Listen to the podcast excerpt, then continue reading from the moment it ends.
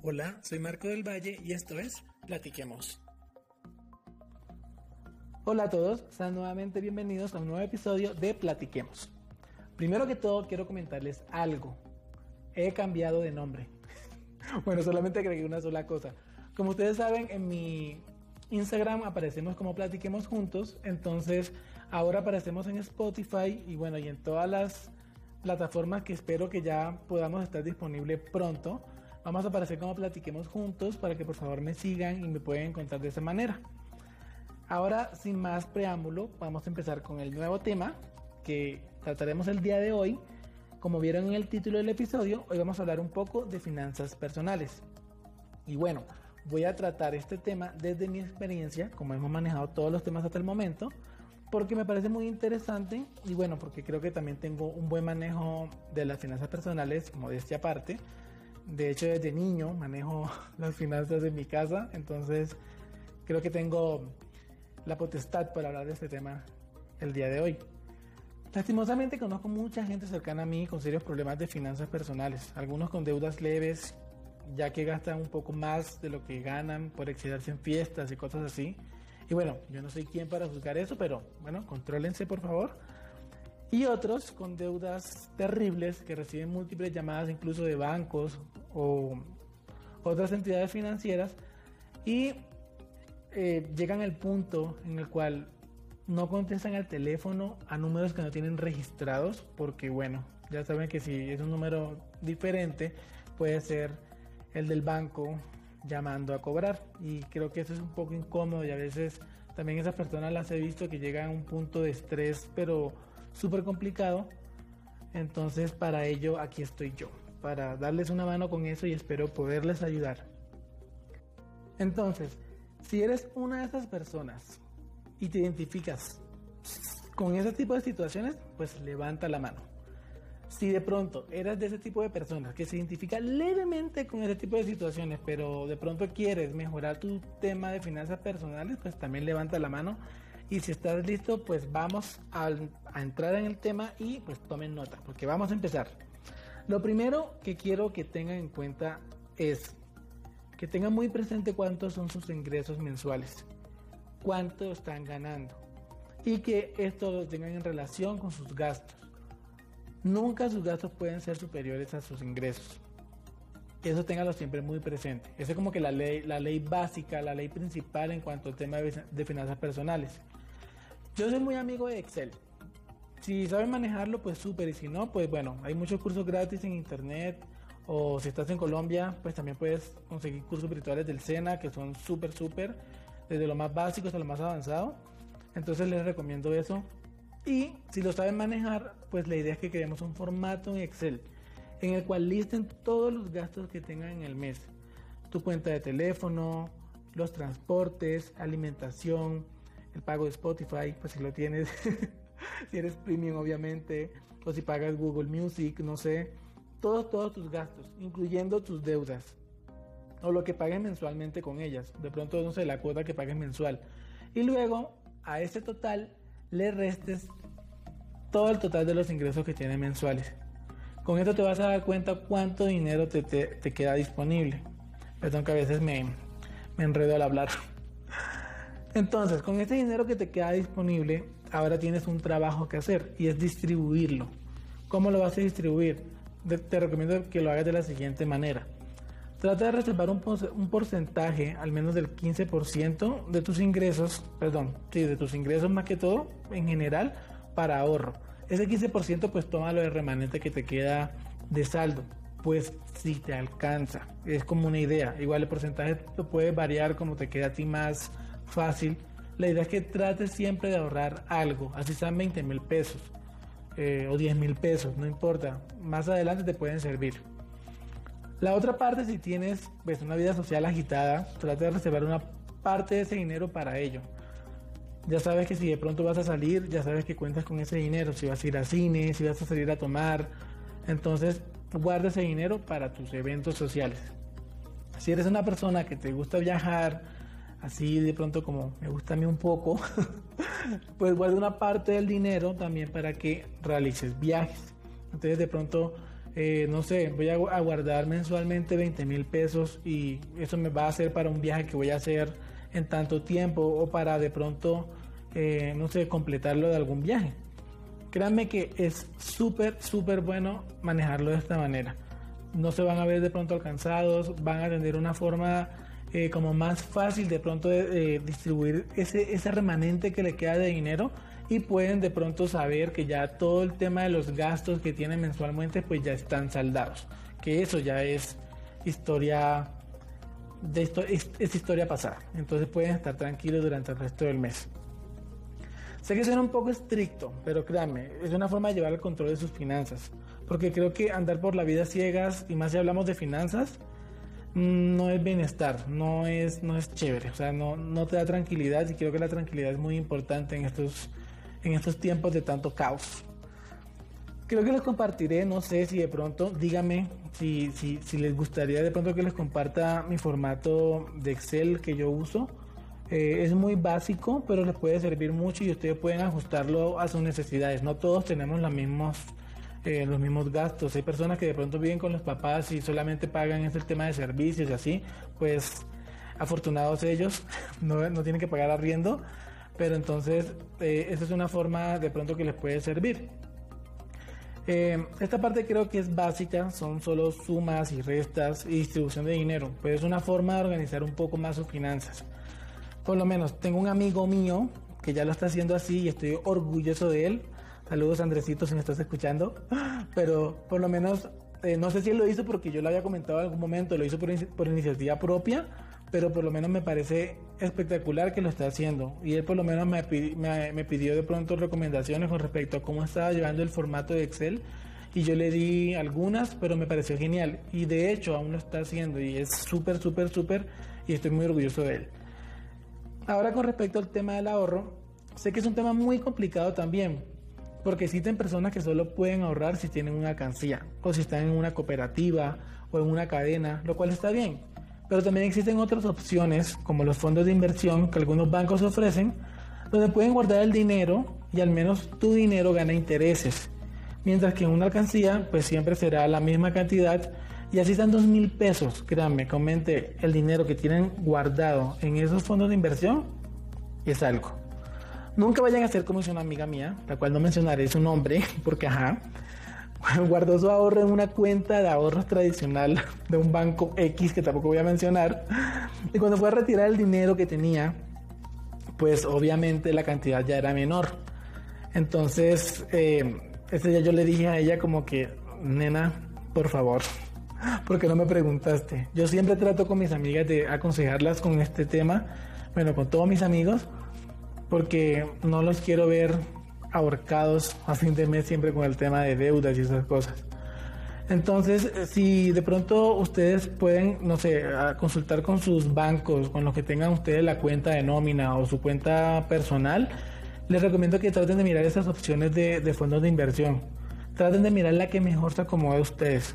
No, si de pronto, no sé, si de pronto quieren que yo les recomiende alguna en específico, pues igual me pueden escribir y yo les puedo pues recomendar la que por mi experiencia estoy usando o les puedo ayudar incluso a consultar la que de, pronto les pueda servir mejor. Entonces aquí estoy pendiente de cualquier cosa que necesiten, me pueden escribir eh, a la hora que sea, no importa, pues yo les respondo cuando esté despierto y si de pronto me escriben en la madrugada, pero sí, aquí estoy. Y bueno, otro tema que también quería tocar bueno, que, ya no, que quiero tocar con ustedes es el tema de los bancos en sí. Quiero que sepan amigos que el banco, bueno, los bancos no son sus amigos. Los bancos les ofrecen a ustedes miles de tarjetas, miles de créditos, múltiples de hecho. Y aquí también voy a hablar por mi experiencia. Bueno, no tanto mi experiencia, sino por las personas que conozco a mi alrededor que han recibido todo tipo de productos financieros porque se los ofrecen y solamente dicen que sí a todo lo que el banco les ofrece. Por ejemplo, ofrecen créditos de libre inversión, los cuales también aceptan sin duda alguna. Y lo peor no es eso, lo peor es que usan esos créditos, esas tarjetas, como si fuera el fin del mundo, se vuelven locos comprando de todo. Y bueno, la felicidad es por un momento y luego viene la pesadilla. Al mes siguiente llega el extracto y empiezan a aparecer como Patricia Fernández en Betty la Fea Y amigos, ese dinero que ellos te ofrecen y que te dejan a tu disposición, ese dinero no es tuyo, ese dinero es del banco. Así que, por favor, contrólense. Behave yourself. O sea, no lo digo por, no sé, por ser de pronto cansón o algo, pero sí creo que es importante que tengamos en cuenta esto. Y para esto quiero compartirles cinco tips que por lo menos para mí son muy muy importantes, son los que yo uso en mi vida y son los que trato de compartir con mis amigos, con mis hermanos, con mis familiares, porque creo que son muy importantes. Entonces aquí les va el primero. Si les ofrecen un portafolio con toda esa baraja de tarjetas, que a veces los bancos acá en Colombia por lo menos ofrecen no una tarjeta, sino un una gama de tarjetas que puedes usar en todos los establecimientos y tienen todo tipo de beneficios que a veces no son para nada buenos, digan que no. No creo que ustedes los estén obligando a tomar esos productos. Tengan por lo menos una sola tarjeta de crédito y úsenla cuando sea realmente necesario. El tip número 2, traten de comparar la tasa de interés de las tarjetas que les ofrezcan las distintas entidades financieras. Obviamente tomen la tarjeta pues que maneje la mejor tasa y también el tema de la cuota de manejo, porque también es muy importante eso. Eh, con respecto al tema de la cuota de manejo, también les recomiendo muchísimo que en el formato de Excel que les había comentado, van a llevar el tema de sus gastos, mensualmente incluyan el gasto de la cuota de manejo como un gasto, porque eso es un gasto que van a tener ustedes mensualmente con su tarjeta de crédito. Aquí, bueno, ahora pasemos al tip número 3 que trata traten por lo menos de que su tarjeta de crédito tenga algún beneficio adicional, pero que es un beneficio que sí de verdad sea un beneficio. Por lo menos yo les puedo recomendar el que yo tengo con la mía, que me parece un beneficio espectacular, que es el tema de acumulación de millas. Por lo menos si pagas un poco más de pronto el tema de interés cuando la usas, o un poquito también más en la cuota de manejo, pero por lo menos estoy acumulando millas y créanme que ahorita que las estoy usando es lo mejor de la vida. Entonces, si les gusta viajar de pronto, este puede ser una opción, adicional, no, pues una opción de beneficio adicional que pueden tener con una tarjeta de crédito y que yo les recomiendo que tengan si de pronto quieren una. Por otro lado, si hablamos, que sería el tip número 4, perdón, si hablamos de créditos de libre inversión que también ofrecen los bancos, que a veces en las plataformas virtuales cuando entramos dicen tienes disponible tantos millones para que te vuelvas loco y te lo gastes donde sea. E incluso cuando vamos a un banco a hacer alguna consignación o algo y damos nuestro documento nos dicen que tenemos 20 millones aprobados, 40 millones aprobados, que lo podemos usar en lo que queramos. Amigo, amiga, no. O sea, contrólate por favor creo que un crédito de libre inversión les recomiendo que lo usen o lo tomen solamente si lo van a usar para pagarse un estudio, si van a pagar una maestría, si van a pagar em, que una especialización algo así, si van a empezar de pronto un negocio, tienen ya todo listo para el negocio, pero le falta solamente el capital, ahí sí tomen un crédito de libre inversión. Si van a comprar una casa, ¿sí? De lo contrario, un crédito de libre inversión es una mala idea. También sé de personas que han tomado este tipo de créditos de libre inversión y los usan para comprar ropa, para comprar videojuegos, cosas que son para nada, para nada. Em, bueno, la ropa es importante obviamente, pero hay veces como que en exceso no. Eh, pero un videojuego que, eh, que, te, que te aporta a ti, o sea, nada. Entonces te ganas una deuda por nada y creo que es muy conveniente saber cuándo tomar un crédito de este tipo. El quinto tip que les doy es un, es un tip que creo que siempre le, le, he inculcado muchísimo a mis hermanos, que eh, lo siento, los mencioné, pero sí, te lo he inculcado muchísimo y a veces no lo hacen, y es el aprender a decir no. Por lo menos aquí en Colombia la mayoría de asesores que les ofrecen las tarjetas de crédito, no sé si es porque tienen un acentico paisa cuando llaman por teléfono, porque la mayoría de call centers son paisas, y derriten a la gente y por eso le toman los productos, no sé si sea por eso, digan que no, por favor, o sea, es un favor que se están haciendo ustedes mismos. Sepan qué es lo que están tomando. Si les ofrecen un crédito, una tarjeta de crédito y toman su tarjeta de crédito, le, le ofrecen de pronto el super seguro adicional, porque a veces lo hacen que lo cargan directamente a la tarjeta de crédito, digan no si ustedes van a tomar un seguro, que sea porque ustedes revisaron bien qué tipo de seguro es, por qué lo están tomando, porque también es bueno tener un seguro, ya sea de un seguro de vida, un seguro de pronto eh, de pérdida de documentos o robo, de lo que sea, pero que ustedes puedan revisarlo bien y que sea algo que ustedes puedan también pagar y que no sea algo tan costoso, porque también he visto situaciones en las cuales adquieren algún producto crediticio, ya sea tarjeta de crédito o crédito de libre inversión, lo que sea, lo incluyen con un seguro que aparte lo cargan de ese producto y mensualmente les están descontando ya una cuota por ese seguro y a veces para cancelarlo es una pesadilla. Se los digo por experiencia y creo que muchas de las personas que de pronto me están escuchando, que les ha pasado esto, estarán diciendo sí, yo fui víctima de ello. Entonces, les recomiendo que por favor digan que no. Y bueno, esos eran los cinco tips que les, les quería compartir.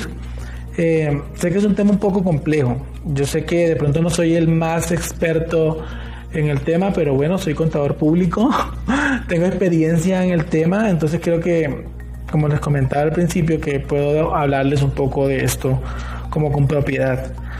Creo que es un tema muy importante, por eso me pareció importante tocarlo y quería usar este espacio para compartirlo con ustedes. Por eso ahora quiero preguntarles si de pronto alguien les había hablado de esto antes, si de pronto les hablaron de este tema en el colegio o en la universidad. Si me pueden escribir, les agradecería muchísimo si me pueden contestar esas dos preguntas quiero saber si esto, no sé, se está tratando actualmente en, estos ámbitos. Y bueno, si de pronto creen que me faltó algo, me pueden escribir también. Espero poder aportarles un poquito de mi experiencia y si tienen más dudas también pueden escribirme. Y recuerden que aquí cuentan con un amigo más. No siendo más, me despido. Les deseo un día espectacular. Un abrazo gigante a todos. Y por favor recuerden seguirme en Instagram como Platiquemos Juntos.